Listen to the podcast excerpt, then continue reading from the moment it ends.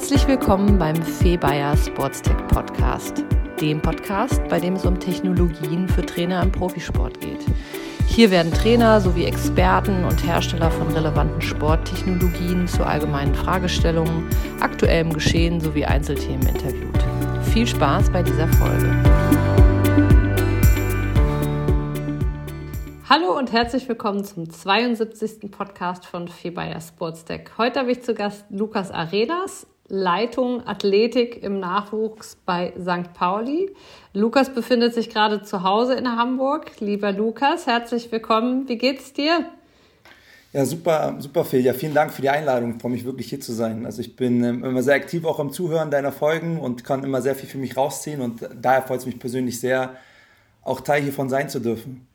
Super, klasse. Ja, ich freue mich auch. Wir haben ja auch schon seit längerem ähm, den Kontakt und äh, ja, freue mich, dich jetzt auch hier auf dem Podcast zu haben. Ähm, vielleicht haben einige von euch sogar auch die Diskussion bereits auf LinkedIn verfolgt. Lukas, du hattest, glaube ich, vor knapp einem Monat, wenn mich nicht alles täuscht, die Ergebnisse deiner ja. Masterarbeit vorgestellt. Ähm, Dabei ähm, hast du das interdisziplinäre Arbeiten zwischen der medizinischen und der sportwissenschaftlichen Abteilung im Nachwuchsleistungszentrum oder in Nachwuchsleistungszentren in Deutschland mhm. und auch in England untersucht. Und genau das soll eigentlich auch der Gegenstand der Folge heute sein. Wir wollen eben die Studienergebnisse etwas ausführlicher besprechen und ähm, genau, bevor wir starten, vielleicht, lieber Lukas, äh, stellst du dich nochmal ganz kurz ähm, mit deinen Aufgabenbereichen bei St. Pauli vor. Dann haben wir ein bisschen mehr Kontext. Ja, gerne. Also ich bin seit November 2019 in der Leitung ähm, der athletischen Abteilung beim FC St. Pauli tätig. Bin da überwiegend dann auch für die Konzeption zuständig, also für den Bereich U12 bis zur U23, wie wir die Spieler dann im athletischen Bereich ausbilden wollen, was wir testen möchten, wie wir sie fördern, entwickeln wollen. Äh, finden da dann auch dann die Schnittstelle dann zu den Trainern und zu den Therapeuten, zu den Ärzten, weil so die oberste Prämisse natürlich ist, äh, die Spieler gesund zu halten, also ihre Gesundheit zu erhalten, um dann darauf halt die Leistung weiter steigern zu können. Und ja, so konnte ich halt, äh, so, oder so schlage ich auch ganz gut die Brücke, sage ich mal, zu meiner, zu meiner Arbeit ähm, oder zur, zur Veröffentlichung, die ich damals dann auch mit meinem Studienkollege, dem Anton Blessing, ähm, gemacht habe. Also wir hatten zusammen äh, in England studiert, in, an der Salford University, hatten dort unseren Master gemacht und ja, einfach im Rahmen unserer Masterabschlussarbeit einfach sehr viel Zeit und Mühe investiert, äh, in dieser Ausarbeitung einfach Interviews zu führen, äh, wie du schon sagtest, mit Akademieleitern, also mit Head of Sports Science and Medical Department in England, und in Deutschland und einfach weil das so viel Aufwand und Energie war äh, und wir auch fanden, dass es echt äh, gewinnbringende Erkenntnisse waren, die es auch lohnt zu teilen, weil es mir persönlich extrem geholfen hat, auch in meiner jetzigen Tätigkeit. Ich da auch einfach hinterher war zu sagen, okay, mir hat es geholfen, ist auch anderen Leuten helfen. Ich finde, dass wir immer noch mehr teilen sollten. Ich finde, dass man voneinander sehr viel lernen kann, auch gerade wenn man irgendwie seine Gedanken teilt. Leute nehmen das irgendwie für sich mit, nutzen es, wenden es an kommt, man kommt ins Gespräch und sagt so, ey Lukas, das und das habe ich für mich mitnehmen können äh, in meinen Strukturen. Jede Strukturen sind dann nochmal anders. Äh, welche Hürde hatten die Person, welche Hürde hatte ich? Und ich glaube, so können wir voneinander lernen. Anstatt zu hausieren mit den, mit den Erkenntnissen und Wissen, sollte man das einfach nochmal teilen. Ja, super Ansatz. Das ist ja auch so einer der Beweggründe für diesen Podcast gewesen, zu sagen, hey, äh, es gibt zu wenig Plattformen, ähm, ja, Wissen zu teilen und das ist eben so wichtig. Und ja, insofern ähm, sehr schön, dass wir da ähnlich ticken. Ähm, aber jetzt, jetzt äh, zur Studie. Ähm, vielleicht stellst du die nochmal so äh, wirklich ganz grob in den, in den Grundzügen vor. Worum ging es? Was habt ihr untersucht? Was wolltet ihr herausfinden? Mit wem habt ihr gesprochen? Ja, also unser Anspruch damals von, von Anton und mir war eigentlich schon immer, so bestehende Strukturen weiterzuentwickeln und so als wir damals unseren Bachelor gemacht hatten, war immer so im Raum, okay, wie können wir Verletzungsprävention betreiben? Damals war noch viel über so Vorhersage, können wir Dinge vorhersagen, wenn Spieler gewisse Merkmale mit sich bringen, äh, können wir mit Gewissheit vorhersagen, ob sich ein Spieler verletzen wird oder eher verletzen wird. Und wir beide haben uns echt sehr stark dann auch davon einfach äh, distanziert, zu sagen, okay, wir, wir bleiben bescheiden, wir wissen, dass wir sowas niemals machen können mit dieser Genauigkeit, ähm, aber wir trotzdem dann noch gesagt haben, okay, was können wir denn als nächstes tun? So, was ist so der nächste Schritt, um dann trotzdem gemeinsam auch zu versuchen, einfach Dinge zu verhindern, äh, um dann auch Strukturen weiter voranzutreiben. Und so sind wir in erster Linie dann auch erstmal nach, äh, nach England gekommen, zu unserer, zu unserer Uni. Also der Master war Sports Directorship, wo es halt darum ging, dann auch eines Tages diese Direktoren, Sportleitungsrolle einnehmen zu können. Und ja, einfach durch die anwesenden Kommilitonen, äh, die dann auch viele aus dem Fußball natürlich kamen, auch aus England, äh, und wir uns einfach noch mehr mit den Strukturen vor Ort auseinandergesetzt haben, haben wir einmal kennengelernt, dass es einfach dort schon viel klarer definierte Rollen gibt, also Rollenprofile. Äh, auch diese Rolle als Head of Sports Science and Medical Department. Und wir gesagt haben, okay, hier in Deutschland gibt es noch nicht diese klar definierte Rolle als Notwendigkeit, dass Vereine sie vielleicht so definieren, auch mitbringen müssen. Äh, und wir sagen, wenn wir Trends beobachten, wo gehen wir hin, an wen orientiert man sich, dann sagen, okay, hier in Deutschland wird auch sowas eines Tages anzufinden sein, also als, als Standard. Zu sagen, okay, wie kann ein Blueprint bestehen für so eine Rolle? Wir möchten gucken, was gemacht wird in den besten, größten Nachwuchsleistungszentren in England und in Deutschland, um da einfach dann zu sammeln, um zu sagen, okay, wo gibt es halt Übereinstimmung und äh, gewinnbringende Erkenntnisse, was wird gemacht, was wird noch nicht gemacht, um da einfach so eine Art ja, Blueprint einfach äh, entwickeln zu können, entstehen zu können, um dann auch mit den Leuten zu teilen und zu sagen, okay, wenn man Head of Sport Science äh, werden möchte, um auch interdisziplinär voranzutreiben, das sind so unsere Erkenntnisse, unsere Gedanken. Und ja, so, so kam das Ganze so ein bisschen ins Rollen, sag ich mal. Mhm. Dafür haben wir halt, ähm, wie ich schon sagte, halt Interviews geführt mit den Leitern äh, der Abteilung, also drei in England, drei in Deutschland und auch im, einfach im Laufe dieser Analyse ähm, gemerkt, es gibt gar nichts, woran wir uns orientieren können, um halt zu sagen, okay, wie können wir interdisziplinäres Arbeiten messbar machen und dann auch zu sagen, wo stehen wir und wie können wir daran ansetzen, auch besser zu werden, weil wenn man sich so Studienlagen einfach anschaut, äh, ist es so, dass immer darauf hingedeutet wird, wir müssen enger zusammenarbeiten, Forschungsgruppen sagen, wir müssen mehr interdisziplinär arbeiten, wir müssen diese Silos aufbrechen. Äh, aber keiner sagt dir, wo können wir halt anfangen? So, was ist so diese Einstiegsstelle? Und äh, nach der haben wir halt gesucht. Okay. Jetzt bin ich gespannt, was ihr gefunden habt. Was ist die Einstiegsstelle? Was, äh, was habt ihr da untersucht oder gefunden? Ja, also vielleicht da auch nochmal äh, als Ergänzung auch, äh, woran wir uns so orientiert haben, ist, ähm, dass, wie ich sagte, es gab einfach noch, also noch nicht viel Material, äh, an dem man sich halt orientieren konnte. Und deswegen haben wir ähm, aus dem Gesundheitswesen äh, eine Studie gefunden, die dann für sich ein so interdisziplinäres Arbeiten im Gesundheitswesen in Krankenhäusern, sage ich mal, analysiert hat und hat halt zehn Kriterien definiert äh, für gutes interdisziplinäres Arbeiten, also zehn Kriterien. Und dass wir dann anhand dieser zehn Kriterien auch, an auch unsere Interviews geführt haben, die dann auch mal klar definiert sind, was bedeutet zum Beispiel Ressourcen, was bedeutet Skill Mix und weiteres. äh, und dann einfach abgeglichen haben, wie sind die aufzufinden, sind sie ausreichend aufzufinden, sind sie defizitär, äh, um dann daraus dann auch diese Einstiegsstelle zu finden. Und äh, für heute, glaube ich, wäre das einfach zu viel an, an, ja. an Input, wenn wir jetzt alle zehn Kriterien durchgehen und äh, ich habe mir da eine, eine kleine Metapher überlegt, wie man das vielleicht auch den euch Zuhörern gut mitgeben kann, als kleine Story, um da vielleicht auch ganz gut erstmal zu, mitzunehmen und zu begreifen, okay, was gibt es schon und was waren so die Defizite. Und so die, die kleine Story ist dann, dass man sagen kann, okay, was haben wir gefunden in erster Linie? Also das sind so Ergebnisse, dass man sagen kann, äh, die, mit den NLZs, die wir gesprochen haben, sie als buntes Schloss zu beschreiben, also ein buntes Schloss, das gut gewärmt ist, mit einzelnen Türmen aus unterschiedlichen Bausteinen. Die Brücke schlagen dann zu den zehn Kriterien, dass ich sage, okay, ein buntes Schloss, also bunt für Skill Mix, also mit allen NLZs, die wir gesprochen hatten, gibt es natürlich viel Expertise als auch unterschiedlichste Bereiche, die da zusammenkommen. Also es gibt aufgrund auch von Voraussetzungen, die erfüllt werden müssen, ausreichend Skill-Mix, dass wir da einen Haken hintermachen könnten. Äh, mit Schloss, also ein buntes Schloss. Mit dem Schloss ist gemeint, dass äh, ausreichend Ressourcen vorhanden sind. Also dass das ja auch durch Statuten, äh, die gegeben sind, dass wir dort einheitliche Voraussetzungen haben, Mindestvoraussetzungen haben in Europa, was äh, Personal angeht, Platzsituation angeht, also auch Gebäude, Räumlichkeiten, also dass man da sagen kann, okay, auch hinter Ressourcen kann man auf NZ-Ebene äh, einheitlichen Haken hintermachen.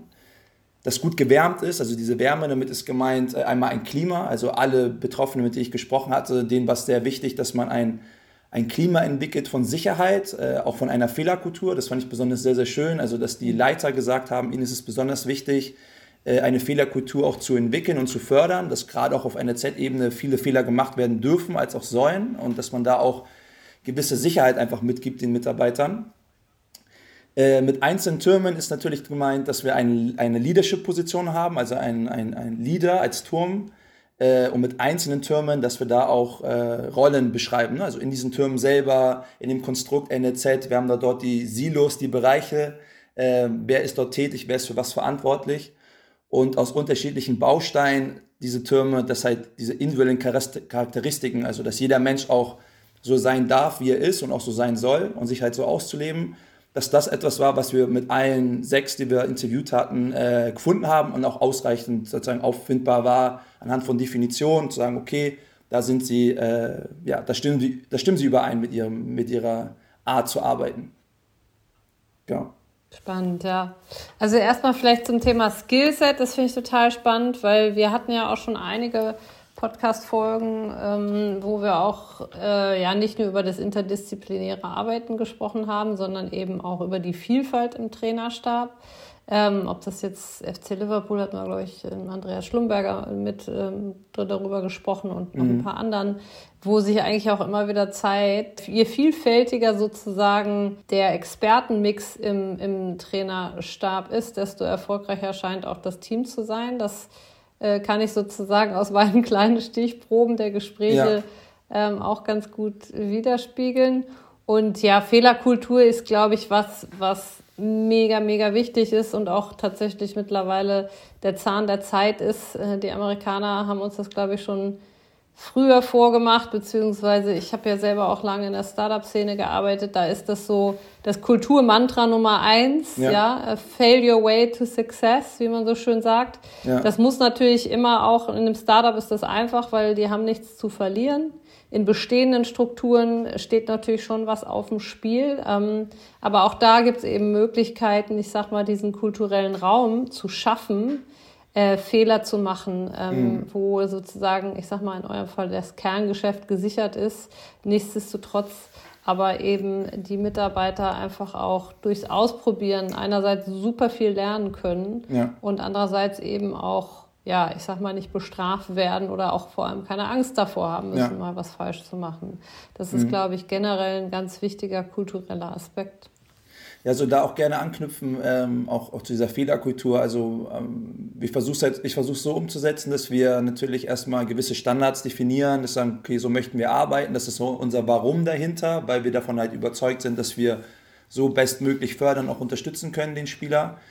Äh, aber auch mit den Inhalten, die wir heute hier besprechen, hinsichtlich von Fehlerkultur, dass man sagt, okay, weil wir vielleicht eine ähnliche, gleiche Herangehensweise haben an Dinge, äh, hat jeder trotzdem seine eigene Erfahrung mit, äh, mit, der, mit der Umsetzung und dass man da dann auch voneinander lernen kann, dass ich dann äh, mit, mit Trainerkollegen spreche und sage so, ey, so wie du es halt gemacht hast, war das vielleicht nicht maximal zielführend und so kann die ganze Gruppe lernen. So. Und äh, das ist dann extrem wertschätzend, wenn man dann äh, so einen Umgang miteinander pflegt, weil es dann einfach äh, dankbar ist, dass für, für den eine weitere Erfahrung, die einer gemacht hat, äh, den den anderen vielleicht noch nicht machen konnte, man halt so einfach gemeinsam lernen kann und so noch schneller wachsen kann und äh, ja, so habe ich das dann für mich dann so auch interpretieren können, wie ich eine, eine Fehlerkultur dann auch, auch äh, mitentwickeln lassen möchte. Wie, wie ist das jetzt, also das war ja jetzt so ein kleiner äh, Überblick, den du uns da gegeben hast. Ähm, jetzt geht es natürlich, wie du eben ja auch schon so ein bisschen angedeutet hast, auch immer darum, okay,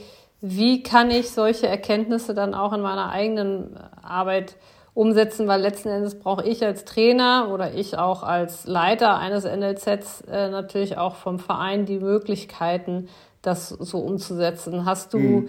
da vielleicht erstmal ganz pragmatisch für deine eigene Arbeit, ich sag mal ein Best Practice, wie du dann auch tatsächlich Elemente davon auch ja, in deine eigene Arbeit mit einbringen äh, konntest oder kannst? Ja, also absolut. Also für mich eigentlich die der Kerngedanke, der, den ich daraus ziehen konnte und äh, auch, auch in mir so gepflanzt habe und auch mit meinen Mitarbeitern, ähm, ist, wenn wir jetzt zehn Charakteristiken haben, wir haben ja nur über die sechs gesprochen, die auffindbar waren, wir haben ja noch die vier, die nicht auffindbar waren, zu sagen, okay, äh, obwohl ich mit den größten NLZs in, in England als auch in Deutschland sprechen konnte, äh, war für mich die Kernaussage, okay, nur weil es ein, ein, ein Verein in einem High-Performance-Umfeld ist, wenn man auch reingeht und guckt, ist es sehr sehr, sehr, sehr beeindruckend. Das wirkt ja auf einen wie, äh, wie Disneyland, sage ich mal, als, als, Trainer, zu sagen, okay, alles ist da vorhanden, was man sich irgendwie erträumen kann. Äh, aber wenn man für sich Dinge definiert, zu sagen, okay, wie sieht für mich High Performance aus oder eine High Performing Organisation, die in, ihrem, in ihrer Art und Weise zu arbeiten dann High Performing ist, sagen, das sind so meine Kriterien, das ist so mein Anspruch, äh, kann man dann auch anfangen, einfach unterschiedliche Organisationen, äh, Situationen und auch Orte für sich dann auch zu analysieren und zu sagen, okay, ist das hier auffindbar? Und man lässt sich dadurch einfach nicht so schnell blenden. Und ähm, so finde ich auch ähm, einfach auch zu sagen, dass dieser High-Performing-Ansatz nichts mit, mit finanziellen Mitteln zu tun hat, sondern mit so einer inneren Haltung zu sagen, okay, äh, was möchte ich alles erreichen, erfüllen und das hat halt nichts mit mit Geld zu tun, weil wenn wir uns einmal hier anschauen, okay, welche vier Sachen waren nicht auffindbar, sage ich mal, äh, was einfach nicht gemacht wurde, abgesehen von einer Organisation zu dem Zeitpunkt war, dass keiner befragt wurde, also sei es Mitarbeiter als auch Spieler hinsichtlich so des Outcomes. Also wenn man sagt, okay, seid ihr zufrieden als Spieler mit dem Service, den ich dir anbiete? Äh, wenn man da so die Brücke schlägt dann zum ähm, Gesundheitswesen, ne? wie geht man mit Patienten um? Mhm. Sagen, okay, wie geht man mit dem Spieler um? Bist du glücklich zufrieden, hier zu sein. Äh, wenn man sich anguckt, auch auf, auf NLZ Präsenz, Präsenz Online, schreibt jeder, jeder über Individualisierung, Förderung und Wörter, die einen irgendwie anziehen, aber dann zu sagen, okay, das, was wir nach außen geben, kommt das bei dir an? Wie findest du das? Wie wirkt das auf dich? Und da hatte ich, also da hatte ich wirklich die spannendsten Gespräche dann auch mit den, mit den äh, Befragten, also weil viele gesagt haben, so ja, warum sollten wir denn, denn warum sollten wir denn Spieler befragen nach, nach Satisfaction? Weil wenn jemand unzufrieden ist, wird man es dir schon sagen. Und ich, so meine, meine äh, Beobachtungen sind eher, dass viele mit Dinge mit sich selber ausmachen. Vielleicht Spieler, mhm. auch junge Menschen sich nicht trauen, äh, auf Leute zuzugehen und zu sagen, so, ey, damit bin ich unzufrieden, äh, sondern dass man ihnen dann auch einfach den Raum gibt und sagen so, ey, äh, Spieler XY, das war unser Ziel mit dir für diese Saison für, oder für diesen Zeitabschnitt. Äh, wie war das für dich? Wie hat es auf dich gewirkt? War das in deinen Alltag einzubringen? War es ein Stressor? Äh, bringt es deine Ziele dich näher? Also, dass man da einfach auch in Interaktion kommt, auch, auch näher zusammenarbeitet mit dem Spieler. Und äh, das hat auch wiederum nichts mit, mit Geld zu tun, sondern mit einer inneren Haltung. Möchte ich mein Gegenüber diesen Raum geben, ja, um ja. ihm auch zuzuhören? Ähm, was ich dann auch für mich dann auch so genutzt habe, zu sagen, okay, äh, wir haben angefangen, mhm. unsere Spieler auch zu befragen Hast du Bock, mit dem Athletiktrainer-Kollegen zu arbeiten? Macht es dir Spaß? Kann er dich erreichen? Wie wirkt es auf dich? Ja, das waren für uns auf jeden Fall auch gewinnbringende Erkenntnisse, zu sagen, was sind unsere nächsten Schritte. Mhm, cool. Das heißt, einerseits hast du es so ein bisschen in deiner eigenen Haltung, in deiner Arbeit wieder gespiegelt, aber konkret habt ihr dann eben auch tatsächlich äh, die, die Spieler eben befragt, wie zufrieden sie ähm, ja, mit eurer Arbeit oder mit, mit ihrem Sein im Verein ja. sind. Ja. ja. Also da, da, muss man auch, auch, auch ehrlich gestehen, dass wir da auch in den Anfängen sind. Ähm, einfach nur, wir hatten andere Prioritäten und da sagen, okay, wenn ein gewisser Standard sich entwickelt hat über die Zeit, sagen, okay, was sind so die nächsten Schritte? Wenn man sagt, okay, wir selber haben eine klare 10-Punkte- Liste, die wir erfüllen wollen, sagen, okay, da müssen wir noch rein, da sind wir noch defizitär und dann einfach so eine Art 360-Grad-Feedback dann auch für einen selber, für die getane Arbeit dann auch entwickeln zu können, äh, war das so der, ähm, ja, eine Einstiegsstelle auch noch, um dann weiter so eine High-Performance-Kultur und dann auch wieder Kommunikation zu fördern. Ja, äh, intern. Super. Was übrigens eine super spannende Arbeit zu dem Thema ist, ähm, von Fusion Sport. Das ist ja die Firma hinter Smarter Base, dem mhm. ja, mittlerweile weltgrößten Athletenmanagement-Systems. Die haben ein sogenanntes Human Performance Maturity Model entwickelt oder okay. äh, entwickeln das auch noch weiter, wo sie eben auch weltweit ähm, Organisationen aus dem Profi- und Spitzensport interviewen. Und da geht es eben auch darum herauszufinden, also die gucken sich eben auch unterschiedliche Elemente an, Technologien, Systeme, Kultur, Personal ähm, etc. pp, ähm, um letzten Endes herauszufinden, was braucht eine Organisation, um eben genau das, was du eigentlich sagst, eine High-Performance-Organisation zu werden. Also ne, was sind sozusagen A, die Stellschrauben und B, wo, wo, wie muss ich die Stellschrauben einstellen, mhm. ähm, um da hinzukommen. Und die haben dann noch so eine Scorecard entwickelt, wo du dich als Organisation sozusagen dann auch noch benchmarken kannst und auch dich sozusagen scoren kannst und sagen kannst, okay, wir befinden uns als High-Performance-Organisation derzeit auf dem und dem Level. Ähm, genau, also sehr, sehr äh, spannend und sehr, sehr ähnlich oder, oder themenähnlich. Mhm. Äh, genau, wer da Interesse ähm, an der Arbeit hat, äh, kann sich auch gerne ähm, an mich wenden. Ja.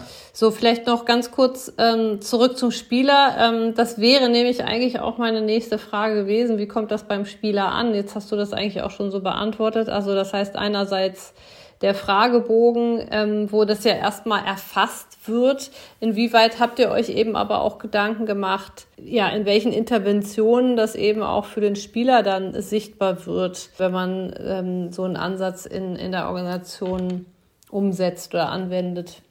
Also bis jetzt war, also war dieser Ansatz eher nur aus, aus, aus unserer Abteilung heraus, äh, da also Erfahrungen auch zu sammeln und zu sagen, uns hat halt geholfen, dann auch, sei es in, in Mitarbeiter-Feedback-Gesprächen, um zu sagen, okay, wie, wie kommst du halt an, was, was ist so dein, dein Umgang? Äh, wird er wertschätzend auch, auch wahrgenommen, ähm, hat der Spieler ein gutes Gefühl, dass man auch, auch ihn fördert, in seinen Defiziten ihn abzuholen, ähm, aber dass man auch diese Erkenntnisse dann auch dann weiter äh, ja, mit, mit auf Leitungsebene dann auch, auch da geteilt hat. Aber auch solche Dinge dann zu festigen und dann noch größer zu schlagen, äh, bedarf dann einfach auch noch Zeit und äh, da sind wir auch noch weiter dann erstmal noch in den, in den Anfängen, um das auch weiter, ja. weiter wachsen zu lassen. Ja. ja ganz wichtig, auf jeden Fall da dran zu bleiben. Kulturell ist äh, meiner Meinung nach immer, oder die Kultur ist eigentlich immer so der Nährboden für solche Interaktionen, lässt das äh, die, die, oder für solche Veränderungen lässt das die Kultur zu. Jetzt so ein bisschen allgemein gesprochen, du hast ja einerseits insgesamt sechs Vereine interviewt, mhm. andererseits hast du natürlich insgesamt für dich auch jetzt in deiner Laufbahn gute Einblicke in den internationalen Fußball bekommen. Ähm, wenn wir jetzt vielleicht mal bei Deutschland bleiben, vielleicht sogar auch im Vergleich zu England, wenn du magst, mhm. wie nimmst du den Fußball kulturell im Moment wahr und ja. welche Entwicklungen sind deiner Meinung da eben auch notwendig, damit der Fußball zukunftsfähig bleibt? Mhm. Also von der Entwicklung her, auf mich wirkt es schon so, auch gerade wenn wir vergleichen ein bisschen England auch zu Deutschland und wo entwickeln sich dann auch NLZs in Deutschland hin, auf mich wirkt das Ganze schon auch immer größer und auch aufgeblähter. Und ähm, da auch so meine, mein Austausch mit den, mit den Athletiktrainern in England, äh, das klar, wir reden über Skillmix, äh, über welche Leute sind da, welche Expertise bringt man mit sich. Äh, ich glaube, dass man auch immer mit unterschiedlichen Blickweisen auf die Dinge extrem viel lernen kann. Äh, aber dort jetzt mittlerweile auch durch dieses E-Triple-P, was einfach diesen Player Performance äh, Plan klare Strukturen auch aufweist, sagen, okay, eine Category Run, Ones äh, muss diese Anzahl Personal haben, diese Strukturen und weiteres, also was dann auch extrem, extrem groß ist äh, für den Voraussetzungen, äh, die da gefordert werden. Wo dann mir auch gesagt wurde, ey Lukas, äh, früher war es noch so, äh, zur Weihnachtsfeier, ich konnte jedem die Hand geben und wusste seinen Namen und äh, wo er herkommt, familiär, was da abgeht. Und jetzt in den letzten Jahren, äh, in Weihnachtsfeiern, das ist für mich, das sind gefühlt Fremde, weil das einfach so viele Menschen sind, mit denen ich gar nicht in so eine enge Interaktion geraten kann. Mhm. Und ähm, ich glaube schon, dass man sich natürlich dann auch irgendwo, auch, auch in Deutschland, dann auch immer sich mit den Besten augenscheinlich messen möchte und sagt, okay, wir müssen dann auch nochmal einen extra Service anbieten für unsere Spieler, weil wir dann nochmal einen Experten dazu holen und dann nochmal den zweiten Assistenten und das wird dann einfach immer größer. Mein Bedenken ist dabei, dass es halt immer unpersönlicher wird äh, und dass man da dann auch, ja, das was den Sport halt auch ausmacht, diese zwischenmenschliche Komponente, äh, auch, auch dieses Herz im Alltag mit dabei zu haben, dass das dann Gefahr läuft, auch, auch verloren zu gehen. Äh, gerade dann auch nochmal, wenn wir über Kommunikation zu sprechen, äh, dass das das Ganze auch nochmal extrem erschwert, einfach wenn äh, das Betreuerstaff einfach äh, riesig wird. Ja, da werden natürlich dann Strukturen umso wichtiger. Ne? Strukturen und natürlich eben Kommunikation, was meiner Meinung nach immer noch so dieser wichtigste ich nenne das immer ganz gern Kleber, mm. ist, der alles zusammenhält und eben auch ja, eine gute flüssige Kommunikation ein ganz, ganz wichtiger Erfolgsfaktor ist. Da muss man natürlich dann auch beim, beim Wachsen auch diese Strukturen ähm, ja.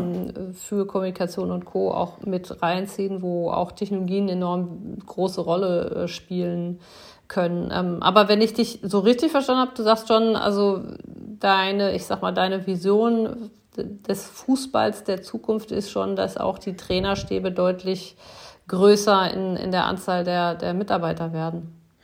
Also ich glaube, dass man da, also ich glaube schon, dass man ein Mindestmaß haben sollte, damit auch jeder nicht immer am, am Limit ist, dass man fünf Aufgaben erfüllen muss, sondern dass man sagt, okay, man hat gewisse Expertise auch, man kann sich darauf konzentrieren mit Ruhe und auch mit äh, einfach mit Zeit, sich auch den ganzen einfach zu widmen. Aber dann auch zu wissen, dass man äh, Dinge nicht unnötig größer macht, einfach nur der Sache willen, sondern klar zu überlegen, auch welche Risiken es mit sich bringt, wenn Dinge einfach immer größer werden. Und auch vorsichtig zu sein, finde ich, was so eine Erwartungshaltung einfach entsteht bei, bei Spielern, äh, wenn wenn man dann auch immer so ein größeres Konstrukt hat, weil so von dem, was ich bisher beobachten konnte, wirkt es so, dass, äh, dass Jugendliche vielleicht immer mehr anfangen zu konsumieren, auch einfach blind zu konsumieren, auch wie es einfach heutzutage ist durch, durch ja, viel Social Media und auch mit, mit den Smartphones, dass sie einfach erwarten, ich komme jetzt an, ich setze mich hin und ich kriege alles reingedrückt. Äh, was mir jetzt helfen wird, anstatt sich mit, mit, mit sich selber intensiv auseinanderzusetzen, also so, so grundlegende Fragen, wer bin ich, was möchte ich, was ist mir wichtig, äh, dass man sich damit auseinandersetzt und ich finde so das Bild immer, immer ganz spannend, dass man aufpassen sollte, dass man nicht dahin kommt, äh, die Person auch noch das Brot zu schmieren und zu schneiden und zu füttern. Ich glaube, viele wollen auch noch füttern, sondern ich finde, dass man es schaffen sollte, genug Expertise zu haben, zu sagen, was sollte ein Sportler zu jeder Zeit bestmöglich nehmen, vielleicht auch noch individualisiert äh, zu sich einnehmen, ihn darüber zu informieren, ihn den Zugang zur Information erleichtern, aber dann auch äh, den Spieler dahin zu erziehen, zu sagen, er ist fähig, bewusste Entscheidungen zu treffen, äh, zu, zu sagen, okay, warum ist es jetzt wichtig für mich in diesem Moment, dass ich dann lieber zum Apfel greife, anstatt irgendwie zur, weiß ich nicht, irgendeinen anderen Apfelmus oder ähnliches. dass er versteht die Mechanismen dahinter, äh, dass er einfach im Alltag auch immer besser Entscheidungen treffen kann, anstatt ihn einfach immer alles vorgepackt hinzudrücken und dass er da einfach nur blind konsumiert. Ja. Ich glaube, ja, das ist so ja, der Weg. Aber das ist, glaube ich, auch ein, äh, im Speziellen, zumindest mal in unseren Breitengraden, ein Phänomen des Fußballs, wo einfach ja auch die Mittel da sind, eben auch natürlich die, die Spieler so betreuen zu können. Das ist in vielen Sportarten gar nicht so sehr der Fall. Und ähm, ja, insofern muss man das, glaube ich, immer auch noch mal ein bisschen äh, sportartspezifisch sozusagen hervorheben. Ähm, ein weiteres Thema, mit dem ich gern ähm, mit dir sprechen würde, in dem Zusammenhang natürlich auch, ist ähm, Stichwort über den Tellerrand äh, hinausschauen. Das ist ja eine riesengroße Herausforderung in der Saison oder während der Saison, weil man eben so sehr mit, mit Tagesgeschäft beschäftigt ist, ähm, Spielvorbereitung, Nachbereitung, Monitoring, Training mhm. äh, etc. pp. Das ist eine große Herausforderung, sich eben auch mit neuen Themen auseinanderzusetzen, was ja eben so wichtig ist, weil eben man ja auch für sich, ich sag mal, die neuesten Möglichkeiten und Chancen nutzen möchte, um wettbewerbsfähig ja. zu bleiben. Ähm, wie hast du das für dich geschafft oder wie schaffst du das für dich eben, dich auch immer wieder mit neuen Themen ja. ähm, und natürlich auch mit deiner Masterarbeit ähm, maßgeblich auseinanderzusetzen während der Zeit? Ja, also ich glaube schon, dass man da ein gewisses, auch gutes Zeitmanagement einfach benötigt, äh, auch gute Alltagsroutinen. Also ich habe mir einfach angewöhnt, für mich recht früh aufzustehen, in der Regel immer so um kurz nach sechs und dass ich dann gemerkt habe, okay, äh, wie ich den Tag starte, so, so geht dann auch mein Tag fort. Also ich entschleunige morgens, also ich versuche bei Wind und Wetter immer noch mal trotzdem kurz rauszugehen erstmal, tatsächlich kurz durchzuatmen, mir, mir einen Moment der Ruhe auch zu schenken. Tatsächlich gehe ich da auch für mich äh, ein paar ja, einfach stärkende Gedanken durch, Dinge, die ich mir für den Tag wünsche, für meine Mitmenschen wünsche, wofür ich dankbar bin, einfach auch für den Tag. Das gibt mir einfach Energie, als auch dann den Fokus zu sagen, okay, was steht halt heute an? Das Ganze muss, also dauert ja nicht lange, einmal kurz äh, um den Block zu gehen ähm, und sich da die Zeit zu nehmen und dann einfach ja. dann morgens äh, ja, die Dinge einfach abzuarbeiten, mich einzulesen in Themen. Und für mich am besten funktioniert es tatsächlich, wenn ich etwas habe, was mich interessiert, äh, dass ich halt dazu lese und mir dann gedanklich so eine Art ähm, Micro-Masterclass erstelle, indem ich halt lese, Podcast dann noch höre zu den Themen, zu vielfältigen Themen und dann natürlich das, was ich lese und höre, dann auch mit meinem Umfeld teile, dass ich sage so, ey, ich habe gerade den Gedanken mhm. aufgeschnappt, ich setze mich damit auseinander, was denkst du dazu? Ähm, und so reproduziere ich das einfach äh, recht gut in meinem Alltag, äh, dass dann so auch einfach die Sachen hängen bleiben.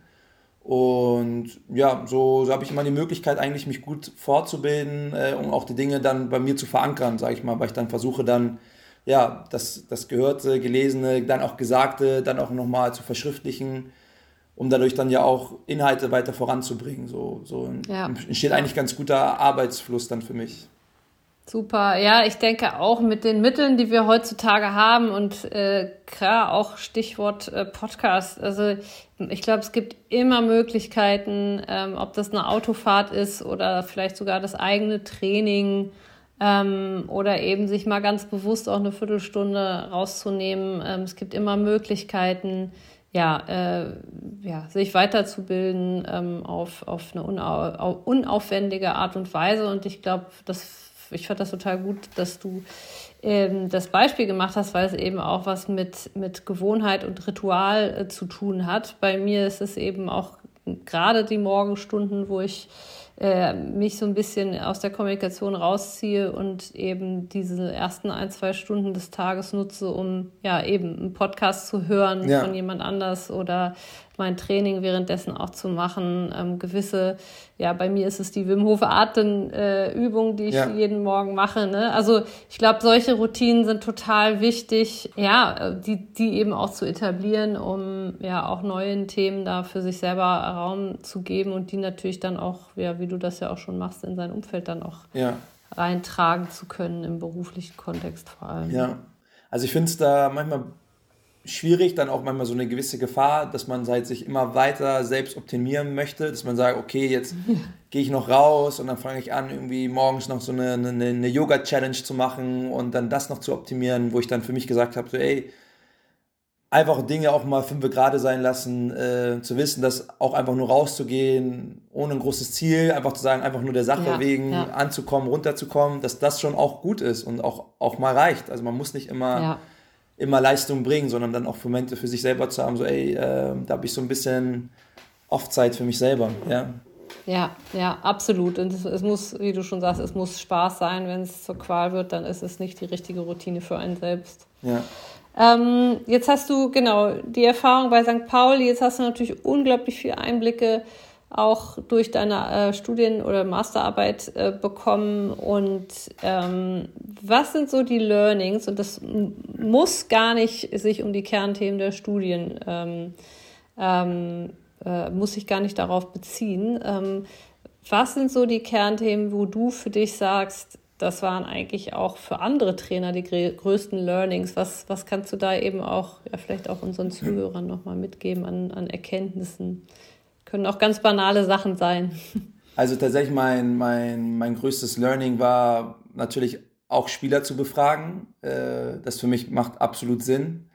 Äh, aber mein größtes Learning war auch Erkenntnis aus meiner Studie tatsächlich, weil sich das für mich immer wieder findet, ist, äh, dass mir dort keiner der Befragten eine klare Vision sagen konnte. Also für die Abteilung als auch für den Verein. Also jeder für sich möchte Weltbester sein, der Erste sein, aber keiner sagt irgendwie, warum er was tut, für wen, auf welche Art und Weise, weil es einfach extrem viel Klarheit gibt und dann auch wieder das Miteinander ähm, vereinfacht. Und äh, ich glaube, dass das etwas ist, was man immer wieder sich fragen sollte, so warum das, was wir tun, für wen und dann auf welche Art und Weise und ordnet sich das dem unter und zu.